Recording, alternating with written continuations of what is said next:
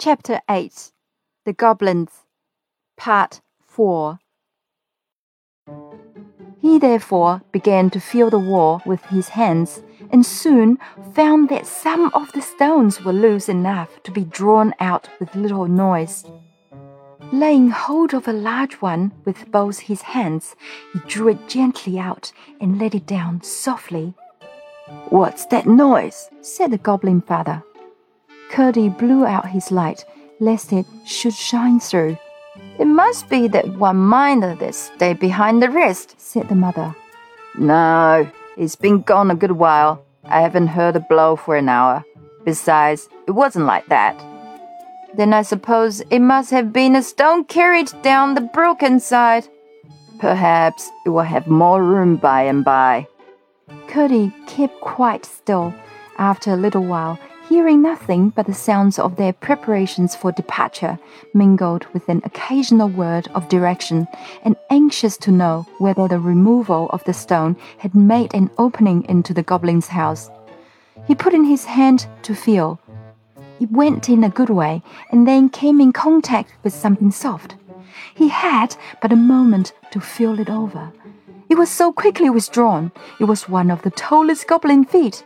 The owner of it gave a cry of fright. Ah! What's the matter, Helfer?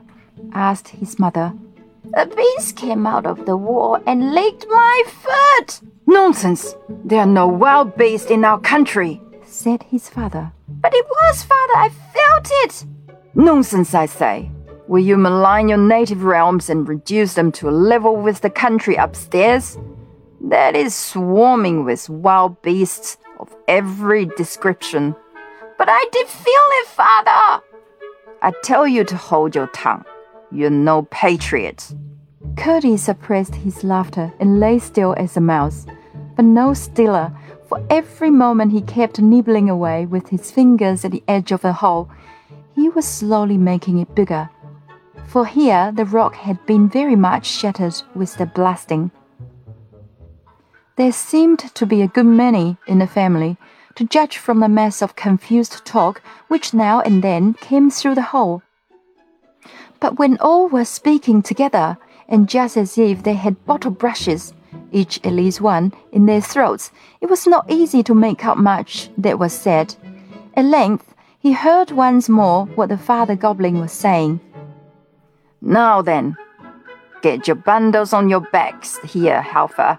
I'll help you up with your chest.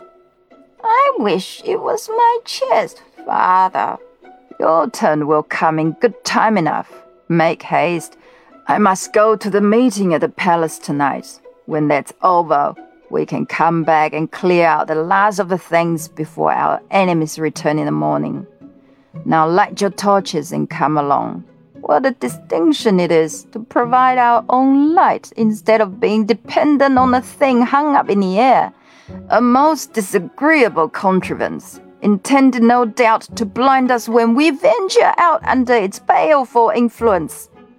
Quite glaring and vulgar, I call it, though no doubt useful to poor creatures who haven't the wit to make light for themselves. Curdie could hardly keep himself from calling through to know whether they made the fire to light their torches by.